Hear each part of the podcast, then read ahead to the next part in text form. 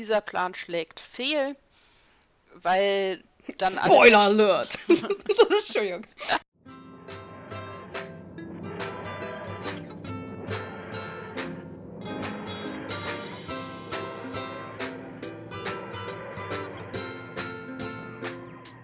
Herzlich willkommen, liebe Zuhörenden, zu einer neuen Ausgabe von Brillant, ein Dr. Who Podcast. Ich bin Tabea und bei mir ist wunderbares Wetter. Vielleicht mache ich das einfach jetzt immer mit dem Wetter.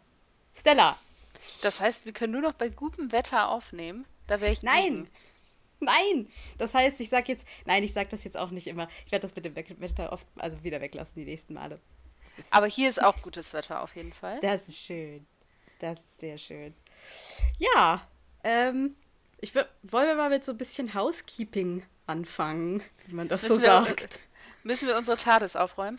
Wir müssen unsere TARDIS aufräumen. Äh, nein, wir haben äh, Feedback gekriegt. Wir, äh, du hast eingesammelt äh, Feedback via Instagram und witzigerweise auch über Twitter, obwohl wir doch keinen Twitter-Account für diesen Podcast haben, aber über Ecken kam das. Genau, also ich habe äh, vor allem positives Feedback bekommen, äh, sowohl Ja. als auch, also sowohl Instagram als auch über Twitter, wo uns eine Freundin von mir uns geteilt hat und die dann für uns quasi Feedback bekommen hat, also über Verästelungen. Und ähm, es gab die Anfrage, ob man nicht ähm, öfter aufnehmen wollen würde, weil wir in dem Tempo vielleicht erst in 20 Jahren bei Staffel 8 ankamen. Das werden wir aber nochmal über die Social-Media-Kanäle abfragen, ob da denn Interesse besteht. Das kommt dann so die Tage irgendwann mal. Genau, und sonst habe ich ein bisschen Begeisterung einfangen können und mich darüber sehr gefreut. Ja, wir freuen uns total über positives Feedback und wir haben unsere erste E-Mail bekommen von dem lieben Julian. Äh, vielen Dank an dieser Stelle nochmal. Wir haben uns sehr darüber gefreut. Ja, okay, kann ich nur motivieren, das äh, auch äh, weiterhin zu tun und äh, gerne jederzeit Feedback äh, zu senden. Man freut sich natürlich besonders über positives Feedback, aber auch konstruktive Kritik, da sind wir immer äh, für zu haben auf jeden Fall.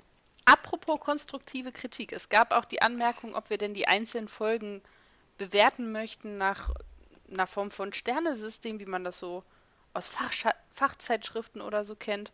Und wir haben uns aber dagegen entschieden, weil uns das beiden nicht so liegt.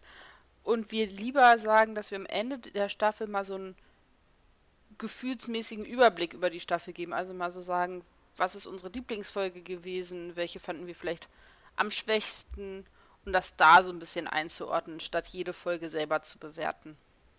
Genau, möglicherweise gibt es dann auch ein Ranking der, der, der einzelnen Folgen in der Staffel sozusagen. Uh, und dann können Da wir das mal wir gegeneinander stellen. Und dann mal gucken, Ja. was, wie das so aussieht. Das. Konfrontation. Ganz wunderbar. Ach ja, und dann habe ich noch eine Frage ans Universum da draußen. Also folgendes. Angeblich hören uns Menschen in der USA, Australien und auch in Irland. Jetzt gibt es da natürlich mehrere Möglichkeiten. Entweder es sind Proxys. Oder die Leute hören das eine Sekunde, stellen fest, scheiße, ist ein deutscher Podcast und hören auf, das zu hören. Und dann gibt es die Möglichkeit, dass es möglicherweise in diesen Ländern Menschen gibt, die Deutsch verstehen aus diversen Gründen. Wenn das der Fall ist und wir wirklich dort gehört werden, dann würden wir uns total freuen, wenn ihr euch mal meldet und mal erzählt, wie ihr auf diesen Podcast gekommen seid. Ja. Das, äh, da bin ich dann doch sehr neugierig, auf jeden Fall. Also das äh, Feedback, was wir so über vor allem Spotify kriegen, uns dann gesagt wird, wo die Leute denn alle sitzen, die uns hören, finde ich ja auch spannend, dass das überhaupt alles so geht. Ja, definitiv. wie, wie alt die alle so sind und wie die sich alle auch geschlechtlich einordnen und so, ist sehr spannend. Du hattest äh, dich darauf vorbereitet zu erzählen, was bisher so geschehen ist.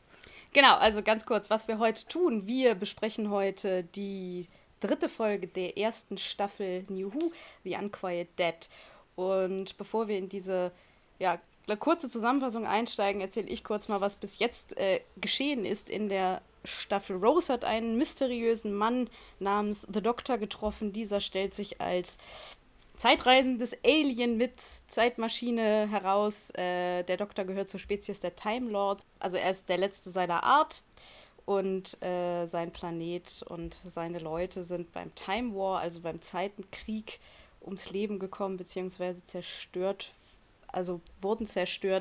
Ähm, er ist also der letzte Überlebende aus dieser Tragödie. Genau, das ist, was die Zusehenden und Rose bis jetzt über den Doktor wissen. Wir waren bis jetzt schon einmal auf der Erde und wir waren in der letzten Folge auch schon in äh, dem Weltraum unendliche Weiten. in dieser Folge sind wir wieder auf der Erde, aber es ist unsere erste historische Folge, Stella. Genau. Und zwar landen Rose und der Doktor mehr oder weniger ungeplant im Jahr 1869 in Cardiff an Weihnachten oder Christmas Day. Das ist ja kulturbedingt anders, was für uns Weihnachten ist und was im englischsprachigen Raum Weihnachten ist. Also wahrscheinlich am 25. Dezember. Genau, und die beiden treffen dort auf Charles Dickens, die erste historische Figur, die wir jetzt kennenlernen. Und es, sie finden raus, dass die Toten in Cardiff in einem bestimmten Bestattungsinstitut wieder zum Leben erweckt werden und etwas Zombie-ähnlich durch die Gegend geistern.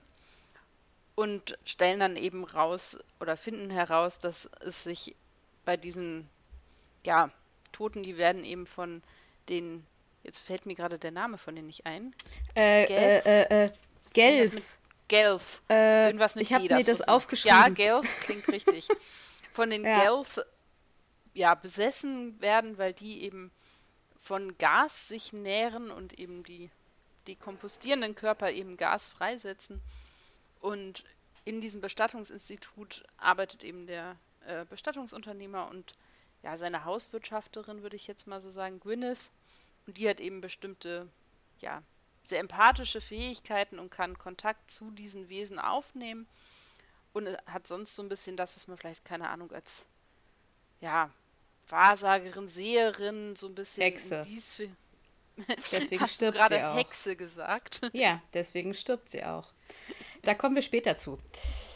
Ja, also sie hat auf jeden Fall etwas übermenschliche Fähigkeiten und nimmt eben mit diesen Wesen auch dann Kontakt auf.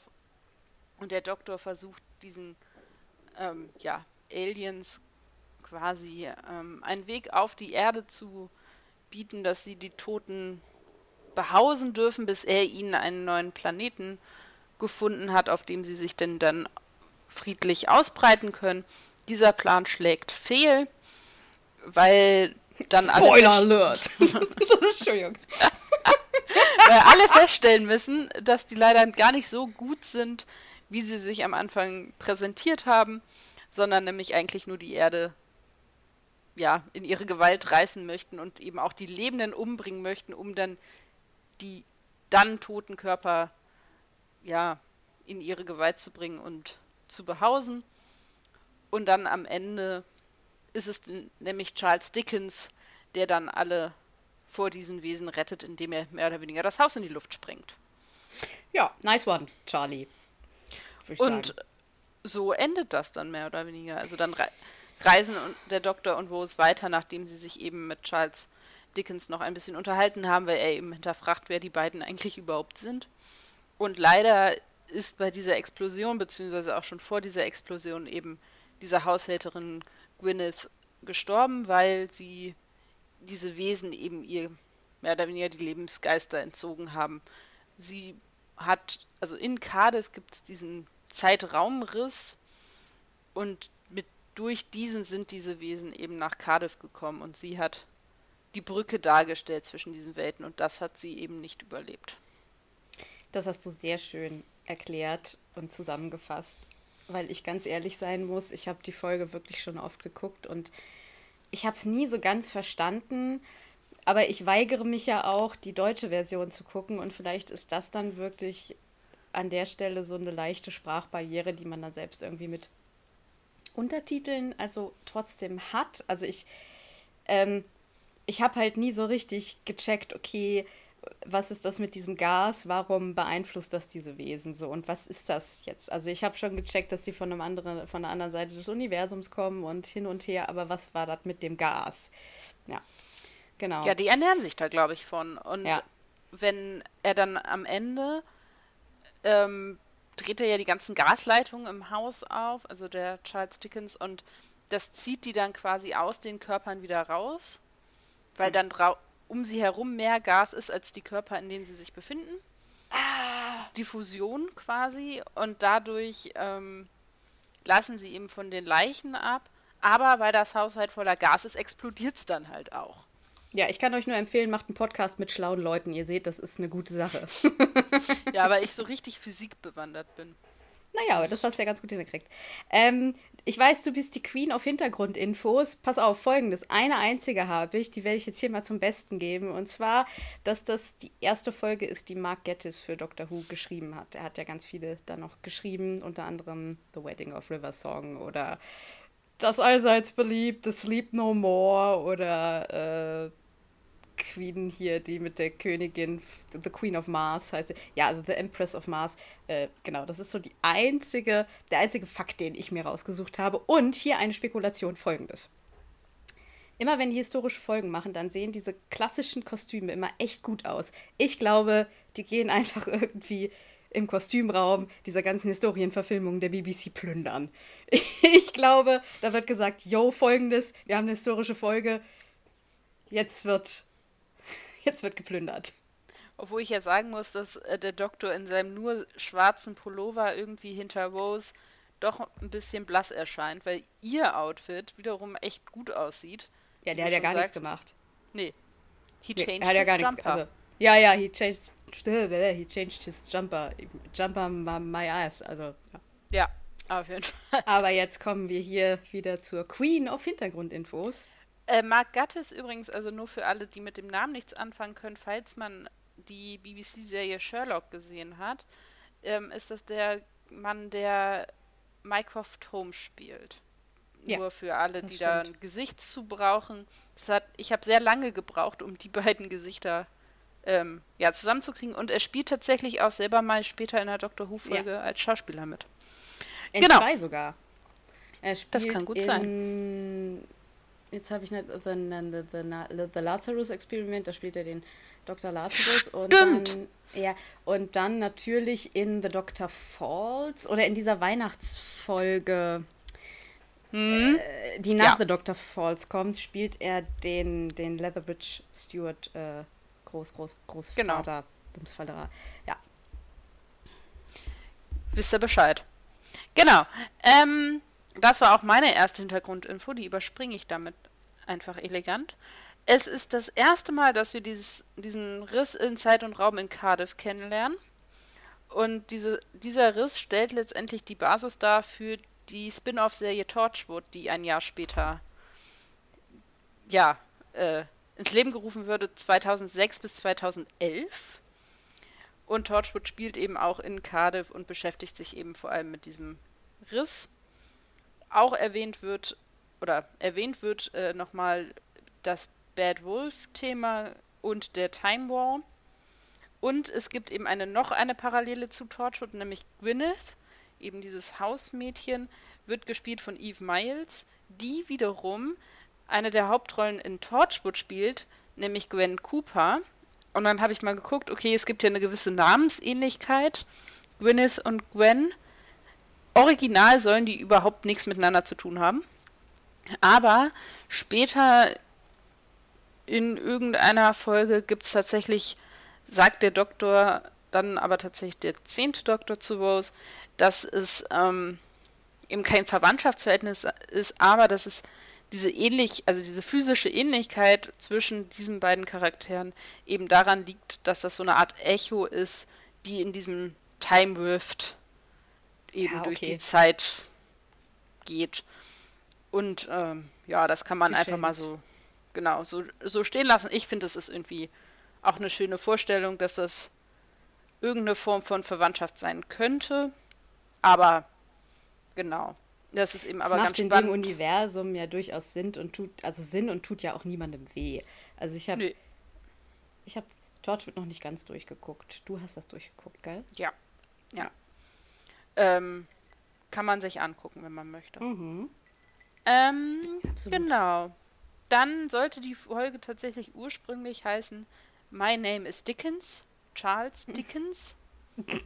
Ich finde es ganz gut, dass sie nicht so heißt. Ja. Ähm, dann Simon Callow, der eben Charles Dickens spielt, hat ihn auch schon an anderen Orten und Stellen verkörpert. Also es ist nicht das erste Mal, dass er Charles Dickens spielt. Hm. Und es gibt an vielen Stellen wohl ja, so Art Literatur-Insider-Witze zwischen dem Doktor und Charles Dickens. Die habe ich jetzt nicht alle rausgeschrieben, aber die werfen sich wohl so einige Sachen hin und her, die man nur erkennt, wenn man vor allem in der Literatur von Charles Dickens eben relativ bewandert ist.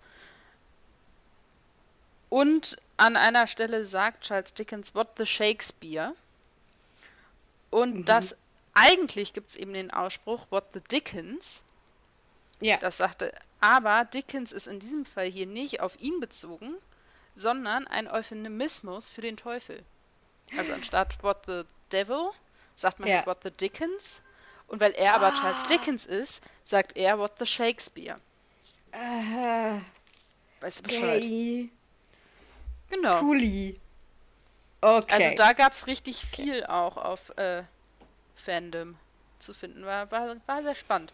Ich habe nur das rausgeschrieben, was ich selber auch gut fand. Ja, man muss ja auch nicht immer alles, das wird ja sonst auch unendlichst. Ja, wollen wir zur Story kommen?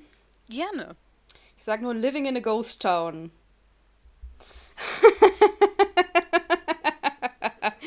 ja, ich weiß auch nicht. Ich, mir hat also. Äh, soll ich anfangen? Soll ich kurz? Gerne. Wenn, schon so Wenn du schon okay, dabei cool. bist. Cool, cool, cool, cool, cool. Ja, also ich frage auch, ich frage, nachdem ich dir die Frikadelle praktisch schon vom Teller genommen habe, frage ich dann auch, ob ich probieren darf überhaupt. Also, das ist so eine Folge, die ich grundsätzlich mag. Vom Look her. ähm, ich mag gerne historische. Aber ich kann mit der Story nicht viel anfangen. Ich kann mit Figuren viel anfangen. Also ich mag zum Beispiel Gwyneth sehr gerne. Aber ich kann irgendwie mit diesen Gelf und so, also sehr schwache Antagonisten, finde ich, in dieser hm? Folge. Hm? Ich wieder, also ich, ich kriege da auch keinen richtigen Bezug zu. Also die Sci-Fi, der Sci-Fi-Teil der Story erreicht mich überhaupt nicht. Es gibt wunderschöne Momente, Rose und der Doktor haben wahnsinnigen Spaß ganz am Anfang der Folge. Das ist wunderschön. Ja. Äh, dann dieser, dieser, ich mag zum Beispiel auch diesen, diesen Mr. Sneed. Das ist ja so ein Anti, Anti-Typ, aber irgendwie finde ich den unterhaltsam. Ich finde den witzig. Ich finde es großartig, dass der Doktor Fan von Dickens ist und dass die sich halt so die, die Bälle zuspielen. Ich frage mich aber auch, Warum Dickens? Weil es für die Story überhaupt nicht. Also es ist nicht mm. nötig. Okay, gut, doch, okay, vielleicht habe ich dann auch was. Also ich finde, warum Dickens ist es eigentlich nicht nötig. Auf der anderen Seite ist das, glaube ich, auch so ein Historical, das deswegen geht, weil es eben nicht so ist, oh, wir treffen jetzt hier die und die bekannte Persönlichkeit und der Doktor beeinflusst die dann super doll in ihrem Schaffen. Das ist ja nicht der Fall. Ähm, ja, Nochmal für alle, die jetzt, das. Die nicht wissen, wer ähm, Mr. Sneed, Sneed ja, das ist, ist das ist der Bestattungsunternehmer. Ja, genau, das ist der Inhaber. Der Gwyneth, ihr Chef und vor allen Dingen würde ich eher, also ich würde ja fast sagen, ihr Sklavenhalter. Naja, ich will das jetzt mal nicht so raushauen. Ich würde sagen, sie ist Bedienstete Dienerin, was weiß ich. Und mir fällt halt immer wieder auf, dass wir da das erste Mal diesen diesen Ausspruch Time is in Flux hören. Das heißt, wir kriegen das erste Mal mit, dass Zeit sich immer verändert. Also, dass die, dass die Zukunft nicht feststeht, weil das ja ein ganz großes Thema ist. Rose hat ja äh, total dieses, ja, aber ich kann doch jetzt gar nicht sterben. Das funktioniert doch gar nicht. Und er denkt da so, mm. unfortunately, yes, you can. Schade. ja. Also ich habe viel mehr zu Figuren. Ich, ansonsten habe ich eigentlich nichts mehr so richtig zur Folge was mir ja, also, auffällt. Ich habe. Die Figuren ähm, gehören zur Folge, aber jetzt zur Story im Großen und Ganzen, meine ich. Ja, ich habe mir noch so ähm, notiert, dass ich die Szene in der Tat ganz am Anfang sehr schön finde. Also zum einen, dass man eben mitkriegt, wie groß die eigentlich ist. Also der, der Doktor schickt äh, Rose sich umziehen und dann muss sie eigentlich so ein ganzes Labyrinth durchqueren, um den Kleiderschrank zu finden. Das finde ich irgendwie sehr schön. weil es eben auch nochmal ein bisschen auf die TARDIS eingeht. Dann ist es das erste Mal, dass die TARDIS nicht da landet, wo sie soll. Stimmt. Also bis jetzt hat es ja immer funktioniert, so wie der Doktor sich das vorgestellt hat. Diesmal nicht. Das wurde auch nicht weiter kommentiert, sondern das war dann einfach so. Wo wollten die nochmal eigentlich hin? Die wollten eigentlich nach London, oder? Nee, die wollten, vor allem wollten sie neun Jahre früher, also sie wollten 1860 und ich glaube, sie wollten Madrid. Ah, deswegen habe ich mir erst aufgeschrieben 1860. Okay. Ja, und dann in Cardiff. Genau. Das musst du also, mir bitte auch nochmal erklären. Was ist dieser Cardiff-Joke? Ist Cardiff so ein Loch, dass man da nicht hin will? Oder. Weil der Doktor sagt ja immer, in Cardiff. Ich werde sterben, in Cardiff. Warum sind wir ausgerechnet in Cardiff? Ich weiß es nicht. Also, ich war da schon zweimal selber. Ist jetzt nicht umwerfend schön nah. Ich weiß aber nicht, ob sich das unbedingt darauf bezieht. Okay. Ich dachte, Was vielleicht ist es ein Insider, den ich nicht mitgekriegt habe oder so. Vielleicht ist es einer, den wir beide nicht mitbekommen haben. Das kann ja auch gut sein. Falls das irgendwer weiß, gebt uns doch mal Feedback. Was ist eigentlich gerade los? Schreibt uns doch mal unsere Infos. Übrigens, übrigens, ich weiß jetzt, Gaswasser-Scheiße-Menschen heißen Klempner. Ja! Nur so, um das nochmal geklärt wir das aufgeklärt. Ähm, es gibt tatsächlich in der Geschichte relativ starke Parallelen zu der Weihnachtsgeschichte von Charles Dickens. Ah, okay.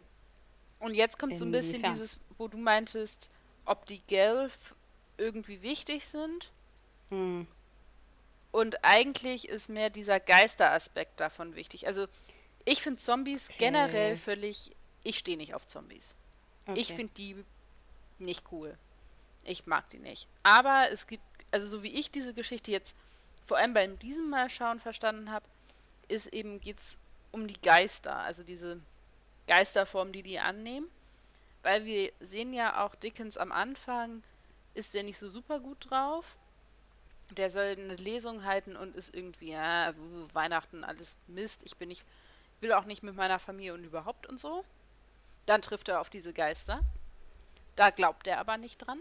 Das findet er eh alles irgendwie Humbug. Okay, jetzt klickt dann, was bei mir. Dann erlebt oh. er halt, sieht er die und überhaupt und sowieso. Und am Ende ist er völlig, ach, Weihnachten und jetzt fahre ich zu meiner Familie und alles ist großartig. Well, bloody obvious, Tabea. Es ist, äh, ja. Und das ist quasi die Funktion, die diese, deswegen ist eben auch dieses Alien-Element so schwach. Weil so, das überhaupt ja, gut, nicht der ja, hm, Fokus ja. ist. Sondern eigentlich wird, so habe ich es verstanden, quasi die Weihnachtsgeschichte, also The Christmas Carol, ein bisschen, ja, alienisiert irgendwie. Ja, das macht auf jeden Fall Sinn. Und dann macht es auch Sinn, warum es Dickens ist. Und dann, ja, leuchtet mir auch ein. Also ich muss aber auch dazu sagen, ich mag die Folge ja trotzdem. Und ich bin sowieso jemand, also eine meiner absoluten Lieblingsfolgen, das ist auch eine wahnsinnig schwache Sci-Fi-Folge. Da kommen wir dann irgendwann mal zu. Aber äh, Deswegen ist das, das, aber das ist mir schon aufgefallen, dass das schon ja. sehr schwach ist. Also wir haben ja letztes Mal gesagt, okay, Cassandra ist irgendwie so ein, eine schwache, schwache Antagonistin. Aber das hier war jetzt ja noch. Ja. Das Einzige, was sie tatsächlich tun, ist Gwen umbringen. Und da denke ich mir so, ja, das Bauernopfer. Die Hexe muss halt am Ende sterben. Super, herzlichen Glühstrumpf. Das ist ja auch kulturwissenschaftlich einwandfrei, was ihr hier macht. Ja, und also ich finde aber unter dem Aspekt, wenn man das als eben auf ihn bezogene Geschichte schaut, dann funktioniert es relativ gut. Wenn man das versucht mhm. als Sci-Fi-Geschichte zu schauen, funktioniert es halt nicht. Das stimmt. So würde ich das halt sehen. Ich fand spannend, wir haben hier wieder im Gegensatz zur letzten Folge einen Doktor, der etwas diplomatischer ist. Also der eben, letztes Mal hat er ja Cassandra einfach explodieren lassen und war so, ja, shit happens. Und hier mhm. hat er ja tatsächlich versucht, für alle die bestmöglichste Lösung zu finden. Jedenfalls aus seiner Sicht. Ja. Also irgendwie wieder nochmal so ein Aspekt. Man kann diskutieren, wie man das findet, diese Idee einer Lösung. Also ich fand es ganz spannend, diese Dis also es ging ja ein bisschen unter, aber der Doktor und Rose waren dann so ein bisschen in der Debatte, kann man diesen Wesen anbieten, die Leichen zu bewohnen. Ist das ja. irgendwie eine ethisch vertretbare Position. Und ich habe dann tatsächlich dann gedacht, ja, keine Ahnung. Ja, aber das ist für mich gar nicht so. Das ist, das ist für mich ein, ein, ein das Ding in der Folge eigentlich. Also der Konflikt zwischen dem Doktor und Rose, das ist ja die erste Folge, wo die wirklich aneinander geraten. Also Rose ja auch mal so sagt, nee, das kannst du jetzt nicht bringen. Du wirst die dann nicht unten irgendwie in, auf diesen Riss darstellen. Und es ist äh, keine Lösung, die die Leichen bewohnen zu lassen für mich. Es ist das erste Mal, dass die tatsächlich da wirklich in einen Konflikt und in eine Diskussion kommen. Ja. Das fand ich ganz spannend. Und ich habe halt dann noch über aufgeschrieben, das war halt eine relativ simple Geschichte. Also nicht allzu kompliziert, nicht zu viele Personen.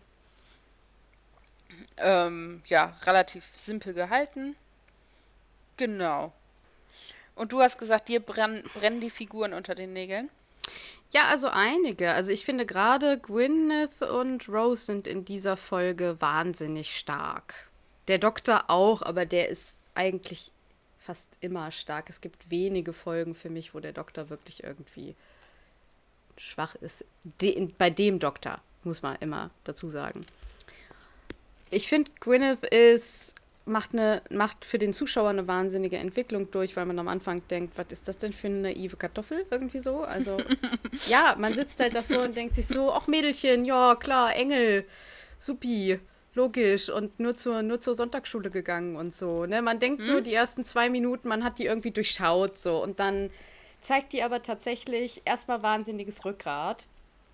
Und dann auch noch dieser Wille, wirklich ihre eigenen Entscheidungen also äh, durchzuführen und, und, und, und ja, also sich gegen die obere Klasse durchzusetzen, weil machen wir uns nichts vor, Rose, der Doktor, ihre, die sind im Prinzip alle über ihr, die haben ja alle wahnsinnig viel voraus. Rose und der Doktor allein schon, weil sie aus der Zukunft kommen, oder der Doktor kommt ja praktisch überall her, aber Rose ja. allein schon, weil sie aus der Zukunft kommt. Aber im Grunde genommen, das merkt man sehr gut bei diesem Gespräch und dann später auch, wenn, wenn, wenn ich nenne sie jetzt einfach Gwen, wenn Gwen sagt, nee, ich habe meinen eigenen Kopf und das ist meine eigene Entscheidung, ich möchte das tun, ich möchte halt äh, als, als, als, als Brücke für diese Geschöpfe ja, äh, dahingestellt werden, funktionieren.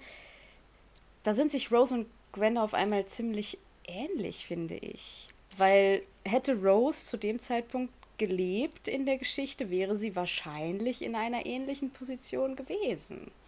Ja, ich finde das vor allem spannend. Ich habe da heute nochmal drüber nachgedacht. Überhaupt das Gespräch zwischen diesen beiden in dieser ja, Abstellkammer oder was auch immer das ist, in diesem ähm, ja, Haushaltsraum, finde ich sehr spannend, weil letztendlich, wenn man Rose in ihrem Kontext sieht, ist es eigentlich zu Gwyneth schon auch vergleichbar. Also, die hat auch irgendwie kein Abitur gemacht, sondern also einen ne, normalen Schulabschluss. Nein, aber halt ein, ne, hat nicht studiert, hat keine akademische Laufbahn, sondern hat halt, die arbeitet halt auch in einem Laden. Ja. Und Gwyneth ist halt Hausmädchen. Also ich glaube schon, dass sich das vergleichen lässt und trotzdem guckt Rose im ersten Moment auf Gwyneth schon ein bisschen runter. Ja, total. Weil sie schon auch so, bist du überhaupt zur Schule gegangen, so ungefähr. Und das finde ich, deswegen finde ich dieses Gespräch so schön, weil ich glaube, Rose auch ein bisschen so einen Lernmoment hat. Mhm, ja. Und sie neigt ja, also auf der einen Seite entwickelt Rose ja so eine ganz schöne Beziehung zu Gwyneth. Das ist ja fast so, als ob sie sich Gwyneth für so eine für so einen Moment als ihren Companion nimmt. Hm? Sie äh, entwickelt einen großen Beschützerinstinkt auch. Und auf der anderen Seite fällt sie dann aber auch sofort in diese bevormundende Rolle. Also sie sagt ja. dann sofort, nee, die stellt sich dann nicht drauf, ich lehne das ab. Und sie gesteht ihr natürlich in dem Moment keine Eigenentscheidung zu. Sie denkt da auch gar nicht drüber nach, weil für sie ist das in dem Moment das, was getan werden muss. Das ist die richtige Entscheidung. Das ist völlig absurd, dass irgendwelche Menschen hier für irgendwelche Aliens geopfert werden. Das passiert nicht. Und das ist natürlich eine sehr bevormundende Rolle, weil sie im Prinzip natürlich durch die Zeit, in der sie lebt, äh, in dem Moment irgendwie andere moralische Vorstellungen hat. Äh, ja, und auch andere Weltanschauungen und andere Werte. Aber natürlich darf sie trotzdem nicht in so eine bevormundende Position zurückfallen. Und da hat ja eigentlich der Doktor, in dem Fall spielt es ihm natürlich total in seine Karten, hat er natürlich irgendwie den, den, den Durchblick in dem Moment. Aber ich finde, er macht auch einen Fehler und das ist auch noch interessant. Und ich finde, das ist die erste Folge, in der wir den Doktor wirklich ja im Prinzip nicht komplett versagen, aber schon einen Fehler machen sehen. Er unterschätzt nämlich diese Aliens. Ja. Er außer, auch, aus auch, weil seinem die- Goodwill, glaube ich. Ja, und weil die auch, also genau, also ob das jetzt gezielt ist oder nicht, mag ich gar nicht irgendwie unterstellen, aber sie sagen ja auch, glaube ich, so ein bisschen so, ja, wir sind auch die Letzten unserer Art und solche Ja, Dinge. ja. Und das ist natürlich bei ihm genau der Softspot. PTSD triggert ihn. I get it. Und ähm, dieses, ja, diese engelhaften Geisterwesen werden im ersten Moment natürlich, die haben dann auch noch so Kinderstimmen und so, die geben halt auch den Eindruck, als ob sie beschützt werden oder gerettet werden müssen. Was sie dann letztendlich, äh, was er hätte, besser nicht tun sollen. Nee. Und da muss man, da kann man ihm, wie gesagt, in dem Moment wirklich äh, einfach so ein nicht, ein, ein, ein nicht wachen Moment unterstellen oder einen ja, Moment, wo er sich eben, wo er eben nicht so wahnsinnig reflektiert hat, wo es ihm möglicherweise auch einfach, ich will ihm nicht unterstellen, dass es ihm egal war, aber ich glaube, ihm kam das, ja, ihm kam das ganz recht, dass Gwen dann auch gesagt hat, ja, ich will das aber von mir aus und wir machen das und so. Das, das unterstelle ich an der Stelle schon. Ähm, ja, und dann nochmal, um zu Rose zurückzukommen. Also wirklich in dem Moment aber auch diesen Wachstumsmoment, als sie das erste Mal eine wirklich, ja, Diskussion, Verstimmung mit dem Doktor hat. Das fand ich auch einen sehr Ja. starken Moment. Das hat mir sehr gut gefallen. Ja, ich habe tatsächlich ein ganz bisschen zu Charles Dickens recherchiert, also zu Mhm. dem tatsächlichen, weil mir aufgefallen ist, dass ich über den gar nicht so viel weiß. Nur so ein paar Eckdaten, ohne dass das jetzt der Historien-Podcast wird. Ähm, geboren wurde er 1812, gestorben ist er tatsächlich am 9. Juni 1870. Das stimmt also, so wie das in der Folge auch gesagt wird. Er war Schriftsteller und Sozialkritiker und wird zu einem der bedeutendsten englischen Schriftsteller gezählt. Und hat, er hat 15 Romane und über 100 Kurzgeschichten veröffentlicht und wurde eben auch schon zu Lebzeiten gefeiert. Und eine seiner Mechanismen, die er in seinen Schriften oft genutzt hat, ist tatsächlich der Cliffhanger. Also er hat Leserinnen und Leser mit Cliffhangern bei Laune gehalten und sie eben dazu ermuntert, immer weiterzulesen. Und er hat Geschichten und Charaktere oft nach kritischem Feedback der Rezipienten dann nochmal angepasst. Also hat sich oft Meinungen angehört, eingeholt zu seinen Geschichten und hat dann manches eben auch nochmal justiert. Und äh, seine berühmtesten Werke sind A Christmas Carol, was man zum Beispiel auch, also es wurde ja unzählige Male adaptiert. Eine der berühmtesten Adaptionen ist, glaube ich, die der Muppets. Jedenfalls die Version, die ich kenne und immer Ja, ganz gerne, kurze immer wieder Anekdote. gerne. Weil dieses, der, da gibt es ja diesen, diesen Film und wir hatten den früher auf Video und ich habe den aber nie geguckt. Und ich weiß noch wie heute, dass meine Mutter den ganz schrecklich fand. Die fand den unfassbar düster und, und, und total. Äh, das, das, das, war so ein Film, den hatten wir im Regal stehen. Der wurde in unserem Haushalt aber nie geguckt, weil der irgendwie für alle zu düster war. Ich habe meinen Vater nie gefragt. Ich glaube, der hätte den geguckt, aber deswegen hatte ich diesen Film jahrelang irgendwie im Regal stehen, natürlich auf VHS-Kassette, aber ich kenne diesen Film dann doch nicht. Eine ganz interessante äh, Sache. Meine Lieblingsadaption von diesem Stoff ist tatsächlich äh, Die Geister, die ich rief. Kennen Sie den Weihnachtsfilm mit Bill Murray? Großartig. Stimmt, ja. Empfehlung an der Stelle. Dann äh, Oliver Twist, auch sehr bekannt. Great Expectations, da weiß ich jetzt auch nicht, wie das auf Deutsch heißt. Und ähm, A Tale of Two Cities. Und vor allem Oliver Twist ist eben auch dadurch bekannt, dass es eben ja sozialkritisch die Verhältnisse der Arbeiterschicht in England äh, zur viktorianischen Zeit eben aufdeckt. Und was ich auch spannend fand, was ich gefunden habe, ist, dass trotz seines literarischen Genies er eben durchaus auch kontrovers diskutiert wird, weil ihm rassistische Gedanken nahegelegt werden. Also er eben vor allem auch sagt, ähm, die englische Bevölkerung muss eben gefördert werden und die englische arbeitende mhm. Bevölkerung und ähnliches. Und er sich auch xenophobisch geäußert hat. Xenophobie ist die Ablehnung alles allen Fremden. Ja. Und das wiederum wird aber in der Folge deutlich. Das fand ich ja, ganz spannend. Das stimmt. Das stimmt.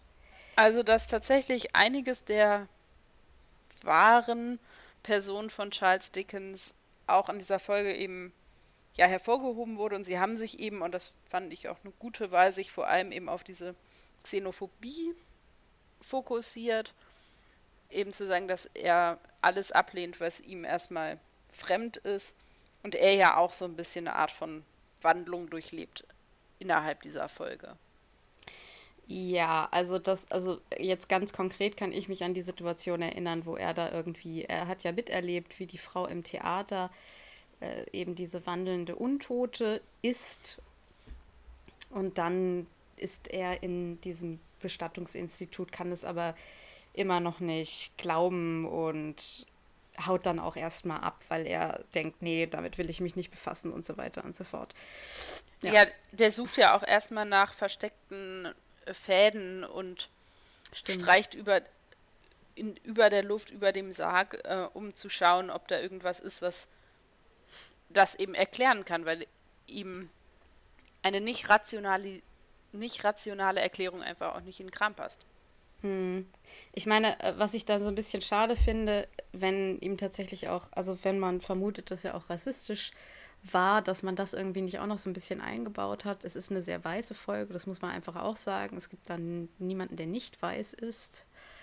Äh, deswegen gab es jetzt in dem Rahmen, in dem sie es umgesetzt haben, auch keine Möglichkeit. Da haben sie nicht, also da haben sie für mich wieder so ein bisschen was verpasst, was man möglicherweise noch irgendwie kritisch hätte beleuchten können. Ähm, aber es hätte entweder oder sein müssen, finde ich. Ja gut, aber die Xenophobie, glaube, die finde ich jetzt, die finde ich jetzt recht subtil und gut untergebracht. Da hätte das andere möglicherweise auch noch Platz gefunden. Ja, ich bin ja immer ein Fan von Folgen, die nicht zu überladen sind. Das ist sehr mein Ding. Mhm. Was jetzt nicht, äh, dann hätte man irgendwie, glaube ich, die Folge ein bisschen anders schreiben müssen. Und was mir auch gerade noch eingefallen ist zu der vermeintlichen Blauäugigkeit des Doktors, weiß ich gar nicht, wie man überhaupt dieses Problem der Gelth anders hätte lösen können, als so oder so am Ende dieses Haus in die Luft sprengen. Nee, das ist ja das Problem. Ich frage mich nur, hätte er Gwyneth mit in die Luft sprengen müssen, hätte man nicht von vornherein sagen können, wir finden irgendwie dann doch noch eine andere Lösung, weil die, das Risiko, dass sie eben das nicht überlebt, come on, das ist der Doktor. Der hatte das im Hinterkopf. Das ist keine Unmöglichkeit ja. gewesen. Also Aber er hat glaube, das auch sehr konvenient so angenommen. Ja, möglicherweise. Stimmt, da unterstelle ich ihr jetzt natürlich auch wieder, dass sie das nicht greifen kann und dass sie nicht so weit gedacht hat. Ich ja. glaube, ihr war das klar. Ich glaube, sie hat gedacht, sie. Sie ist ja auch davon ausgegangen, dass das eine gutwillige Form von, also ich glaube, sie ist schon von einer Form von Engeln oder Geisterwesen ausgegangen und sie hat die schon als gutwillig mhm. empfunden, sonst hätte sie das ja nicht gemacht. Nee, und ich glaube, ihr war das Risiko durchaus bewusst. Ja. Ich glaube, das ist aber so eine Folge, da ist es noch relativ mild. Aber ich, wie gesagt, das, also dass der Doktor das erste Mal auch als fehlbar oder zumindest, dass nicht alles super funktioniert, was er macht, ne? Das finde ich, kommt ja. in der Folge sehr schön raus. Also, das ist ja was ja. Positives. Wir sehen ja später noch ganz viel den Doktor irgendwie scheitern, aber. Oh, sorry das ist noch in so einem Rahmen, wo das jetzt nicht so ein Riesen, also da wird jetzt nicht irgendwie das ganze Universum zerbombt, nur weil der Doktor möglicherweise irgendwie eine Sache nicht bedacht hat oder so. Das heißt, nee, das wäre auch ein bisschen, bisschen extrem gewesen. Oh, ist aber alles schon da gewesen. Naja, kommen wir später zu. Später, später. später, genau. Später. Und ja, aus den auch schon genannten Gründen ist tatsächlich Gwyneth auch die Figur, die ich mir quasi als Lieblingsfigur aus der Folge rausgeschrieben habe. Also ich habe tatsächlich nur aufgeschrieben, eine starke Frauenfigur, die halt tatsächlich sogar von ihrem Counterpart, wenn man so will, also sogar von Rose unterschätzt wird. Richtig, das wäre auch meine, also meine Herangehensweise, dass ich Gwyneth irgendwie sehr gerne mag. Und ja, ansonsten finde ich, dass Rose auch noch eine sehr schöne Entwicklung durchmacht. Der Doktor ist der Doktor. Ich weiß nicht, haben wir noch irgendwas? Also, weil Dickens, ich finde den sehr gut gemacht, aber der ist jetzt nicht so wahnsinnig spektakulär für mich. Der ist mehr so ein, ja, wie nennt man das, Mittel zum Zweck? MacGuffin, weiß ich nicht. Aber ich glaube, er soll schon Dreh- und Angelpunkt der Folge sein. Ja, aber da muss ich dann sagen, ich dekodiere das dann halt ein bisschen anders und das ist ja auch in Ordnung, weil das, was sein soll, das muss ja für mich theoretisch nicht sein. Nee, das stimmt. Mir, mir ist tatsächlich aufgefallen, als ich äh, Dickens bei äh, Wikipedia nachgeschaut habe, die sehen sich tatsächlich extrem ähnlich. Also die haben Make-up und so technisch echt auch das gut gemacht. Die Bilder, die ich gefunden habe, das war schon verblüffend. Hm. Vielleicht also spielt er den deswegen auch immer öfter. Davon gehe ich auch aus, dass ja. das kein Zufall ist. Genau, was hast du denn sonst noch so aus der Folge mitgenommen für dich? Ich, ich warte, lass mich mal ganz kurz, ich gucke gerade noch mal in meinen Notizen, ob ich noch irgendwas vergessen habe. Das jetzt die Figuren, aber nee. Das ist eigentlich alles durch. Also, was ich tatsächlich mitgenommen habe, ist, was ich halt die ganze Zeit gesagt habe, dass auch der Doktor sich eben irren kann. Das ist das, was ich für mich aus dieser Folge mitgenommen habe. Das ist jetzt vielleicht nicht so der, das Riesending, aber man muss ja auch nicht jedes Mal aus, irgendwie, aus irgendeiner Folge das Riesending für sich irgendwie rausnehmen. Was hast du denn ja, mitgenommen? Ich, ja, ich habe tatsächlich diese Frage, ob das in Ordnung ist, Leichen zu recyceln. Hm. Weil das ja in der Folge doch, also nicht untergegangen ist, aber relativ schnell abgetan wurde. Ich hätte das jetzt auch nicht ewig ausdiskutieren lassen, aber letztendlich diese Überlegung, ist das irgendwie, was, also, das ist ja schon auch eine Frage, die uns heute auch betrifft. Ich fand die Replik vom Doktor zu sagen, okay, hast du einen Organspendeausweis, gar nicht so mm, verkehrt. Ja. Natürlich ist es auch noch was anderes und das, darauf macht Rose ihn ja auch aufmerksam, aber ich fand diese ganze Idee des, okay, ist es eigentlich in Ordnung, Körper, mhm. die für uns jetzt so erstmal nicht mehr lebendig sind, ihnen neuen, neues Leben zu geben oder einen neuen Sinn oder eine neue Verwendung. Ähm, kann man das ethisch vertreten, kann man das ethisch nicht vertreten? Einfach diese Frage habe ich mitgenommen. Also ich habe da auch keine endgültige Antwort drauf. Ich kann beides auch verstehen, beide Einwände. Und habe mhm. einfach diese Frage und diese Überlegung mitgenommen, weil ich finde, dass die an der Stelle ein bisschen untergeht, aber tatsächlich eine spannende Frage ist. Ja, total. Das ist ja dasselbe Thema. Wir hatten das vor Jahren mal, diese Diskussion. Es gab doch diese, gibt es ja immer noch, aber jetzt ist kein Thema mehr, Körperweltenausstellung. Stimmt wo dieser Künstler, dessen Namen ich jetzt natürlich vergessen habe, eben ja tote Menschen, Leichen, ähm, da die Muskeln, also ich glaube, die Haut einfach abgemacht hat und die Muskel, die dann muskulär dargestellt hat und dann auch konserviert hat das ist ja auch die Frage und die Diskussion gewesen, darf man das? Und dann gab es ganz viele Auseinandersetzungen zwischen ehemaligen Angehörigen, also zwischen Angehörigen derer, die gestorben sind und ihre Zustimmung dazu gegeben haben. Und ich glaube aber tatsächlich, dass du es wieder nur über den Weg ähm, beleuchten kannst, eben über dieses Zustimmung erteilen. Also dann müsste man da so rangehen und sagen, okay, wir haben jetzt die Möglichkeit, möchtest du das später mit deinem Körper machen lassen? Wie das dann ethisch ist, ist natürlich wirklich die Frage, weil es sich eben nicht nur um ein Herz handelt und mit dem nur, das soll jetzt nicht mhm. irgendwie despektierlich sein, aber ein Herz, das neu eingesetzt wurde, das transplantiert wurde, das sehe ich nicht. Ich bin mir zwar möglicherweise bewusst, dass meine tote Tochter jetzt beispielsweise jemandem ein neues Herz gespendet hat. Ich muss der Tochter aber nicht möglicherweise ständig ins Gesicht gucken und ich realisiere aber, das ist nicht mehr meine Tochter, das ist im Prinzip eine wandelnde Hülle, die Lebensraum für etwas anderes ist, was ich nicht kenne. Das ist ja diese ganze, der ganze emotionale Rattenschwanz, der sich dahinter herzieht. Ich glaube, das ist wirklich hier die Frage und der Konfliktpunkt.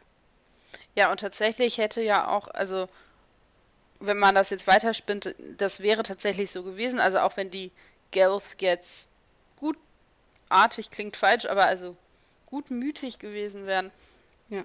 dann wäre es ja der Doktor gewesen, der noch nicht mal ein Mensch ist, der stellvertretend für die Menschheit entschieden hätte, ja. dass ihre Toten von diesen Aliens bewohnt werden dürfen. Also dann wäre es ja auch noch ein. Also was ist das für eine für ja. eine Macht? Für ein Machtverhältnis. Ja. ja, deswegen finde ich es eigentlich auch gut, dass quasi Rose als Repräsentantin der Menschen da auch irgendwie gesagt hat, ey, warte mal. Warte mal kurz. Genau. Ja, und außerdem tatsächlich kommt, was ich gedacht habe, was halt noch dazu kommt, ist, dann hätte man ja auch keine Friedhöfe mehr. Mhm. Schade. Genau. Und dass ich glaube, auch dieser Ort des Trauerns und vielleicht auch des Wissens, dass eben da die sterblichen Überreste eines Verwandten mhm. sind, mhm. ja schon auch ein wichtiger Baustein in Trauer ist. Ja. Also da, ich fand es eine spannende Frage mit vielen Facetten und die habe ich echt auch daraus mitgenommen. Ja, das stimmt. Ja. Also ich finde das super spannend, da jetzt hinterher mit dir drüber zu reden. Ich selber habe das in dem Moment, glaube ich, einfach nicht gekriegt, aber ich, ja. Aber es ist auf jeden Fall spannend zu gucken. Naja, und vor allem würden die dann noch weiter altern? Oh, das wäre, also das müsste man dann. Ah, na, vor allen Dingen, was heißt altern? Also würden die dann wie Zombies irgendwie, würde der Verwesungsprozess dann irgendwie auch, da müsste man die ja irgendwie konservieren, dass das nicht passiert. Oh, und dann haben wir irgendwann The Walking Dead all over again. ja, also deswegen, also es gibt da auch so ein paar Sachen, wo ich so denke, ah, ja, das hat halt auch gewisse Lücken, dieses Konzept. Definitiv, definitiv. Zitat, Zitat, Zitat. Kikeriki. Ja, ich bin mal gespannt, was du dir rausgesucht hast. Ich hab, ich hab, it's a Double Bill. Was hast du? Ich hab a Double Bill. Ich hab zwei dieses Mal. Ich konnte uh. mich nicht entscheiden. Ja, das ist ganz oft bei mir. Dekadenz, Dekadenz. Ja, ich weiß, ich weiß. Du musst viel mit mir aushalten. Ach, das habe ich schon, das kriege ich hin. Sie trinkt während des Podcasts. Sie hat zwei Zitate. Unfassbar. Ja.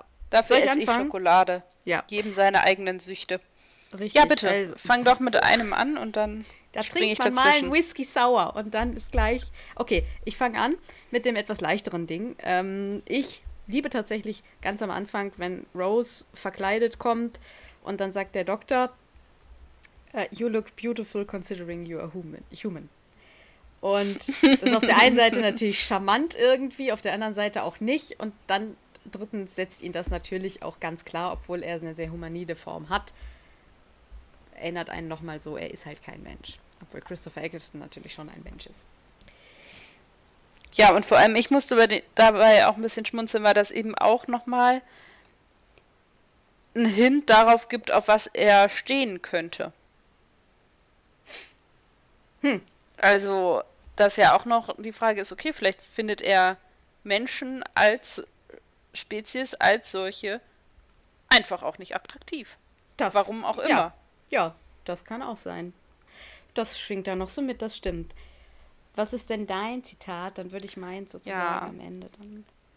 Meins ist vom, von, vom Ende der Folge, sagt Charles Dickens, da ist gerade diese das Bestattungsunternehmen in die Luft geflogen und so. There are more things in heaven and earth than are dreamt of in our philosophy. So, das ist aber ein Zitat aus, wer weiß es? Ich nicht. Aus, aus Hamlet. Oh mein Gott. Hamlet, Akt oh. 1, Szene 5. Also es ist eigentlich ein Shakespeare. Und das ist eben, also stellvertretend dafür, dass sich sowieso durch die gesamte Folge eben unglaublich viele literarische Referenzen und ähnliches ziehen.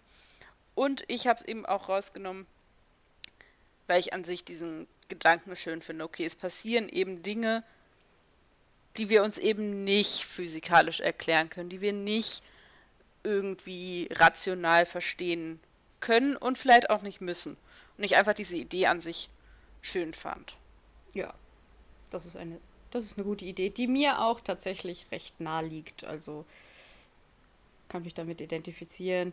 Sehr äh, philosophisch intellektuell unterwegs mit dem, mit dem, mit dem Zitat. Ich habe dann wieder irgendwie so dieses äh, empowering Zitat rausgesucht. Gwyneth, die sagt, Don't I get a say in this, miss? I know my own mind. Das sagt sie ja zu Rose, wenn Rose, wenn Rose sagt, nee, macht sie nicht. Und dann sie so, Moment, ich würde aber gerne. Ja. hallo, hallo, darf ich auch Hi. noch? Hallo. Ich sitze nicht in der Ecke. Frau ja. Lehrerin, Frau Lehrerin. Nein, also genau das habe ich noch, weil ich das einfach ein unglaublich nahbares Zitat finde. Ja, und auch ja. sehr repräsentativ für die Figur. Definitiv. Definitiv. Für die Entwicklung, die die Figur macht. Und ja, was wir so kennenlernen. Ja, was mich mhm. noch interessieren würde, wo wir gerade bei Gwyneth sind, hättest du auch gerne so eine Gabe, wie sie hat? Hm, das ist, da hast mich jetzt natürlich auf dem richtigen Fuß erwischt, weil ich also, ich will jetzt mal ganz kurz sagen, ich bin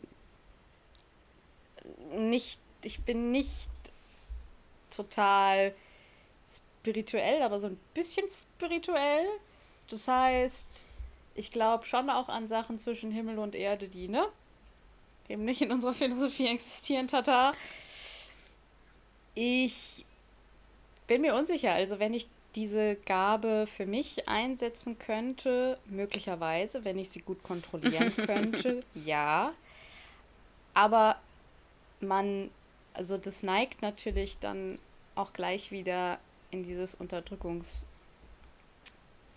ja, Modell. Also sobald irgendwer dann rausfindet, du hast das und anfängt, diese Gabe mit dir oder durch dich zu missbrauchen, ist halt schwierig. Und wenn ja. ich es nicht kontrollieren könnte, wäre es auch schwierig. Aber ich glaube, grundsätzlich würde ich es drauf anlegen und einfach mal sagen, ja, ich wäre schon empfänglich für sowas. Also mit dir mache ich mal Gläserrücken. Ich alter ESO, ja. genau, nee, ich bin, also an der Stelle ganz kurz, ich bin wirklich so gar kein ESO, aber ich bin schon so ein bisschen spirituell drauf. Also ich mache auch eine Kerze an an Samhain und so. Ja. Ich habe eine Frage für dich. Ich habe mich nämlich gefragt, hättest du wie Dickens reagiert oder hättest du anders reagiert? Wie hättest du reagiert auf, auf einmal so eine äh, mindblowing irgendwie äh, Kiste, wo dann die Toten auferstehen und auf einmal kommt irgendwie so ein komischer Mann in komischen Klamotten und sagt, I'm your biggest fan und der bringt dich dann in so ein Bestattungsinstitut und da erlebst du halt die krankesten Sachen. Wie hättest du reagiert? Hättest du auch gesagt, yo, ich bin dann raus? Oder hättest du gesagt, ja. geil, okay. Ja, ich glaube, ich wäre einfach. Also vor allem, es ist halt auch Weihnachten. Ich hätte halt ausgerechnet an Weihnachten auch echt Besseres zu tun, als Cardiff zu retten. Also. vor allem Cardiff. Vor allem auch Cardiff, nein.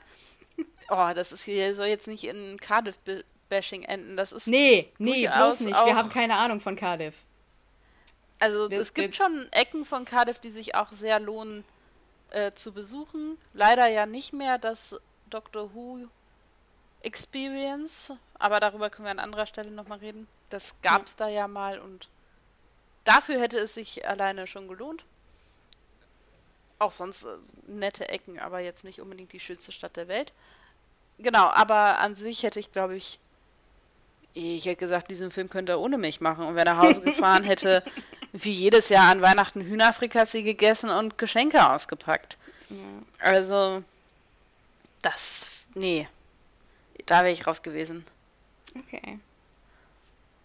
Vielleicht, wenn der Dr. David Tennant gewesen wäre. Oh! Aber Okay. Sichi. Äh, Was hast du mir noch mal für eine Frage gestellt? Ich, mich würde nämlich deine, dein, deine Antwort darauf interessieren. Ob, ja, ob, genau, ich so ob du diese Gabe gerne hättest. So. Oh, ich glaube, ich fände das anstrengend. Also vor allem in diesem Gespräch mit Rose, dass sie sie halt nur angucken braucht und quasi ihre Vergangenheit sehen kann und ja tatsächlich auch in gewissermaßen ihre Zukunft. Hm. Ich weiß nicht, ob ich das nicht anstrengend fände. Also ich finde das ja durchaus spannend, wenn ich neue Menschen kennenlerne, diese langsam kennenlernen zu dürfen. Weil auch ich gerne langsam kennengelernt werde. Und ich weiß nicht, dann triffst du jemanden, schüttelst dem die Hand und weißt halt irgendwie gleich alles. Das nimmt dem Ganzen so ein bisschen den Charme. Oh, ich hasse es, dass du so intelligent bist. Sorry. Gott! Ich gehe da total ähm, oberflächlich ran. Ich denke mir so, wäre voll geil, das zu haben. Und du dann so, ja, aber folgendes. Naja, ich durfte ja darüber auch schon länger nachdenken, weil ich mir die Frage ja ausgedacht habe. Stimmt. Deswegen, also da habe ich da ja logischerweise schon drüber nachgedacht. Ich finde den Aspekt des an sich empfänglich sein für Dinge, die außerhalb unserer ersten Wahrnehmung sind, total spannend. Aber eben dieser Aspekt, dass du Menschen immer auch sofort so durchschaust und in Menschen so. Das ist eben die Seite, die ich ein bisschen anstrengend oder ein bisschen problematischer finde. Vor allem hätte ich halt auch Angst, dass Menschen sich mir einfach auch nicht mehr nähern würden, weil die halt einfach auch Schiss hätten, dass ich dann halt auch weiß, was so. die letzten Sommer alles gemacht haben. Ach so, ja, das würdest du dann natürlich irgendwie wie vieles geheim halten und so. Und ich frage mich halt dann aber gleich wieder, ob es nicht, wenn man durch dieses ganze erste, oh Gott, ich habe das jetzt und ich weiß alles von allen, ob man irgendwann nicht auch dazu kommt, das möglicherweise zu kontrollieren. Also darauf habe ich es dann ja. so ein bisschen abgesehen. Wenn ich das kontrollieren kann, und das war ja auch so ein bisschen mein Gedanke, wenn ich es kontrollieren kann und das nicht einfach passiert, dann ja, hätte ich es gerne. Dann kann man darüber reden. Ja, auf jeden Fall. Also ich glaube, ich, ich halte mich tatsächlich auch an sich für jemanden, der für bestimmte Dinge relativ empfänglich ist. Also natürlich nicht annähernd zu dem Ausmaß, wie das jetzt in der Folge irgendwie da war, aber ich zum Beispiel relativ empfänglich für Schwingungen im Raum bin. Also mhm. wenn sich gerade Leute gestritten haben und ja. ich komme in den Raum, dann weiß ich, da stimmt was nicht. Ja, same hier. Und solche Dinge, also dass ich an sich sowas meine, relativ gut erspüren zu können. Von daher glaube ich, dass den Aspekt, also so ein bisschen übersinnliches, das fände ich schon spannend, aber es gibt einfach auch Dinge, wo ich sage, manches darf eben auch geheim bleiben oder unentdeckt. Ja, da hast du natürlich recht. Da hast du natürlich recht. Und nochmal dieses, ich, weil bei mir ist das so, ich komme in den Raum rein und ich kann nach ein paar Minuten irgendwie dir sagen, wie so die Machtverhältnisse irgendwie in dem Raum sind. Das ist so, so weit geht das bei mir. Das ist so, oder wer sich gerade mhm. mit wem irgendwie gezwistet hat und so. Also das ist, das nennt man, glaube ich, hochempathisch oder so. Das ist nicht Nennen immer von Vorteil. So. Ja, das ist nicht immer von Vorteil, muss man dazu sagen. Ja. Ähm, ich glaube, dann sind wir mit dieser Folge. Fällt uns noch irgendwas ein? Was was Wichtiges? Was uns, was wir vergessen haben, was wir, was wir gerade noch irgendwie entdeckt haben. Nö. In uns. Gut, mir auch nicht. Dann würde ich doch sagen, wir kommen zu unserer Lieblingskategorie am Ende. was wir sonst noch so genießen. Stella, was genießt du denn sonst noch so? Oh, vor allem der ja letztes Jahr, äh, pff, letztes Jahr, letzte Folge hm? war es ja so ein bisschen gedämpft eine Nicht-Empfehlung. Wie sieht das für dieses Ja, es ist auf jeden Fall eine Empfehlung. Ich weiß nicht, ob genießen der richtige Ausdruck ist. Ich habe jetzt ähm, gerade die erste und zweite Staffel von Afterlife geschaut. Afterlife ist eine Netflix-Serie mit. Oh, ich habe vorhin extra noch seinen Namen nachgeguckt. Ricky, Ricky äh, Genau. Wie sprichst du den aus? Gervais. Okay, dann so wie, so wie Tabea das sagt. Und ich würde es auf jeden Fall als Empfehlung aussprechen. Allerdings für niemanden, der im Moment im bekannten Familienkreis Menschen hat, die krank, schwer krank sind oder gerade Menschen verloren haben, weil sich eben diese Serie damit auseinandersetzt. Und zwar relativ ehrlich. Und sie ist sehr gut gespielt. Sie ist thematisch nicht überladen. Sie hat sympathische Nebencharaktere, auch einen feinsinnigen Sinn für Humor, sehr englischen Humor zum Teil. Aber es setzt sich eben, also der Hauptcharakter hat eben seine Frau an Krebs verloren und es heißt halt Afterlife, weil es darum geht, wie er sich im Leben danach zurechtfindet oder eben auch nicht. Und es ist eben sehr ehrlich in allen Aspekten. Ich finde die zweite Staffel fast noch ein bisschen besser als die erste Staffel, was ja auch manchmal eher selten ist. Und es sich eben mit allen Facetten des Lebens nach dem Tod, aber eben des Lebens der Hinterbliebenen nach dem Tod auseinandersetzt.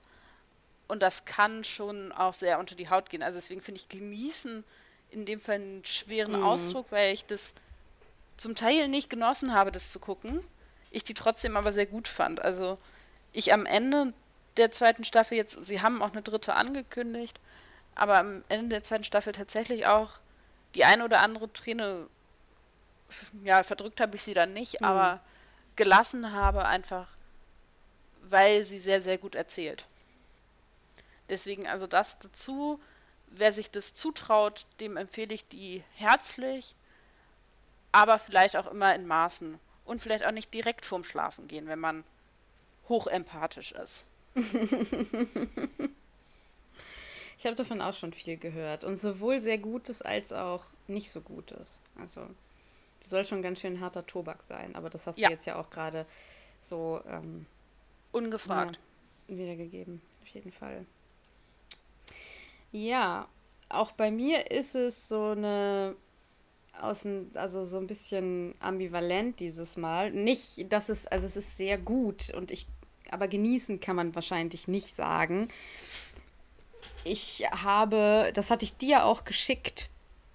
Ich bin bei der Recherche zu Rassismus und Kolonialismus äh, auf, über einen TED-Talk gestolpert von Dia Khan. What we don't know about Europe's Muslim kids and why we should care.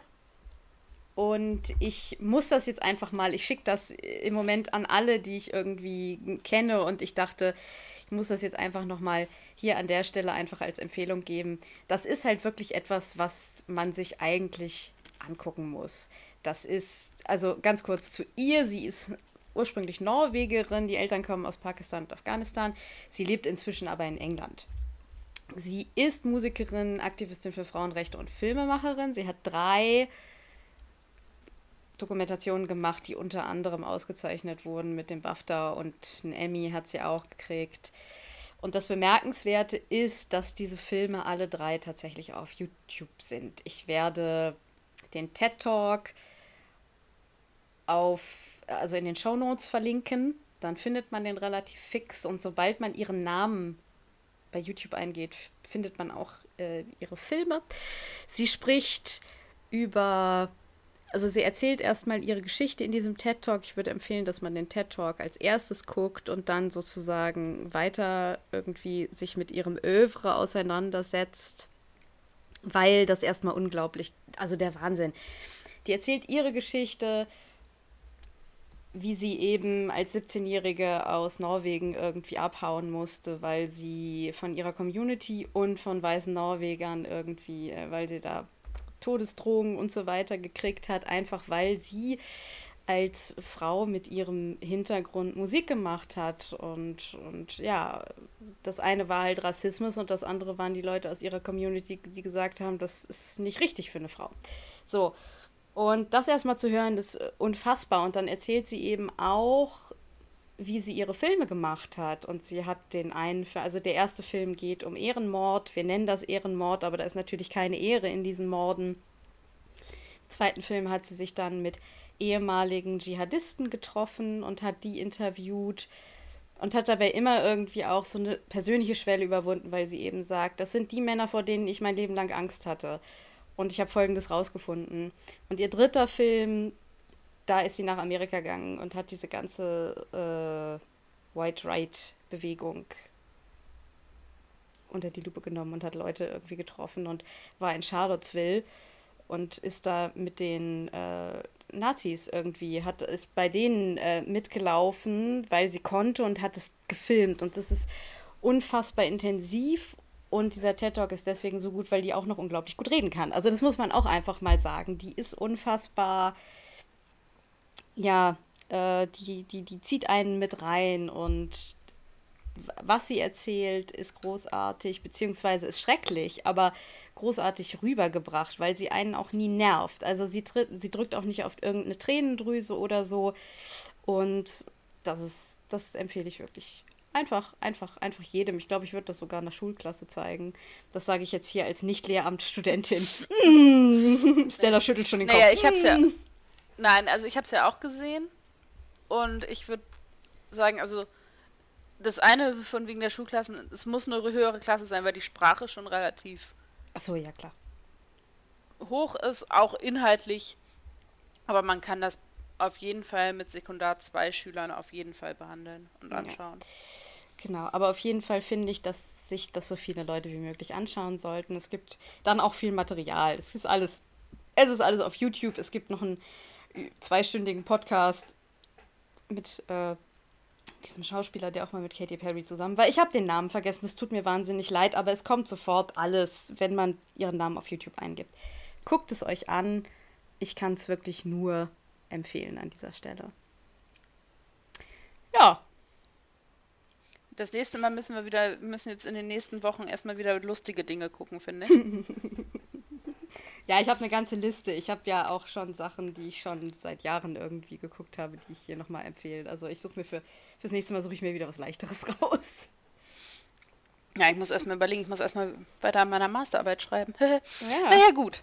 Ja. Und ja, in der eigentlich? nächsten Folge. ja, ich weiß also in der nächsten Folge. Ach ja. In der nächsten Folge. Ja. ja. Warte mal ganz kurz. Äh, ich wollte noch mal eine Sache sagen zu diesem, zu diesem Tipp, den ich gerade abgegeben habe. Äh, ganz wichtig ist eben, sie stellt immer die Frage, warum sind Leute so empfänglich für solche Ideologien? Das ist, das ist total wichtig, weil sie geht da nicht irgendwie ran und sagt, oh, ich mache jetzt irgendwie mal hier äh, News, News, keine Ahnung, äh, wie nennt man das nochmal? Ha! News-Geilheit oder was weiß ich hier, also es geht nicht um das Ereignis grundsätzlich, es geht darum, warum sind diese Leute angezogen ja. und empfänglich für diese extremen äh, Stellungen. Sowohl bei Dschihadisten ehemaligen als auch bei Neonazis zum Beispiel. So. Dann. Genau, nächste Folge geht es um, jetzt muss ich kurz rekapitulieren, weil ich mich selber gar nicht mehr erinnere, was in der Vorschau war. Äh, ich kann das mal kurz googeln, wenn du mal überbrückst. Ich gucke die Vorschau Also das Wetter mehr. wird morgen, habe ich gehört, gar nicht so gut hier. Im Moment scheint draußen die Sonne, es ist ein bisschen schwül warm. Hm. Und es war schön heute bei der Arbeit festzustellen, ich arbeite in einem Supermarkt, in dem es natürlich immer gleich klimatisiert ist. Und ich habe gesehen, wie draußen die Temperaturen stiegen, weil die Leute, die in den Markt kamen, immer weniger anhatten. Ah, nice. Und ich stecke gerade in Klassiku fest. Schön. Das hat gut funktioniert. Warte kurz. Oh Gott, ich weiß echt nicht, was gerade beim. Ah, okay, Dr. Who 2015 Episodenguide. So. 2005. Wir, ja, nicht 15. Genau. 2005, habe ich gesagt. Aliens in London. Aliens of London. Ah, das ist der ah, Dreiteiler. Ja. Hm. ja. Aliens of London and dann World War 3. Ja, alles klar. Also, nächste Woche, äh, in zwei Wochen, beziehungsweise wir diskutieren das. Aliens of London. Stimmt, da geht es um diese grünen Wabbelviecher, die sich die Menschen als Überziehanzüge anziehen und es wird ja. ja, und es wird ganz viel gepupst. Oh ja, ey, Alter. Also, Pups-Jokes und Fettshaming in der nächsten Folge hier bei uns exklusiv. Nur weil das brillant ein Dr. Who Podcast. Ja. Und ich finde, okay. mit diesen Worten können wir das hier. Äh, Beschließen wir das. Beenden wir. Genau. Äh, es hat mir viel Spaß gemacht, wie jede Woche. Ihr könnt uns hören auf Spotify, unter anderem auf Spotify, Apple Podcast und Google Podcast. Auch noch auf vielen anderen Podcast-Plattformen. Guckt einfach da, wo ihr am liebsten euren Podcast herbekommt. Bitte bewertet uns gut. Es hilft für unsere Reichweite. bitte bewertet uns nur gut. Nein, ihr könnt, also bitte, wenn euch das hier gefällt, schickt, lasst uns eine nette Bewertung da. Wir freuen uns. Konstruktiv. Wir haben festgestellt könnt ihr uns, ja. warte kurz, könnt ihr uns schicken auf brillant.drhu.web.de. Ist auch nochmal alles in den Show Notes. Wir sind ja professionell hier. Oder natürlich auch über unseren Instagram-Kanal. Oh ja, stimmt. Wir haben festgestellt, dass sowohl unsere E-Mail-Adresse als auch Instagram funktionieren offensichtlich. Mhm. Genau, und falls ihr andere Menschen kennt, die auch Bock auf Doctor Who haben könnten oder schon Whovians sind, könnt ihr ihnen natürlich auch von uns erzählen. Ja, unbedingt. Gerne immer weiterempfehlen. Ja, in diesem Sinne würde ich sagen, adi ihr Lieben, bis in zwei Wochen, habt eine gute Zeit. Wir hören voneinander.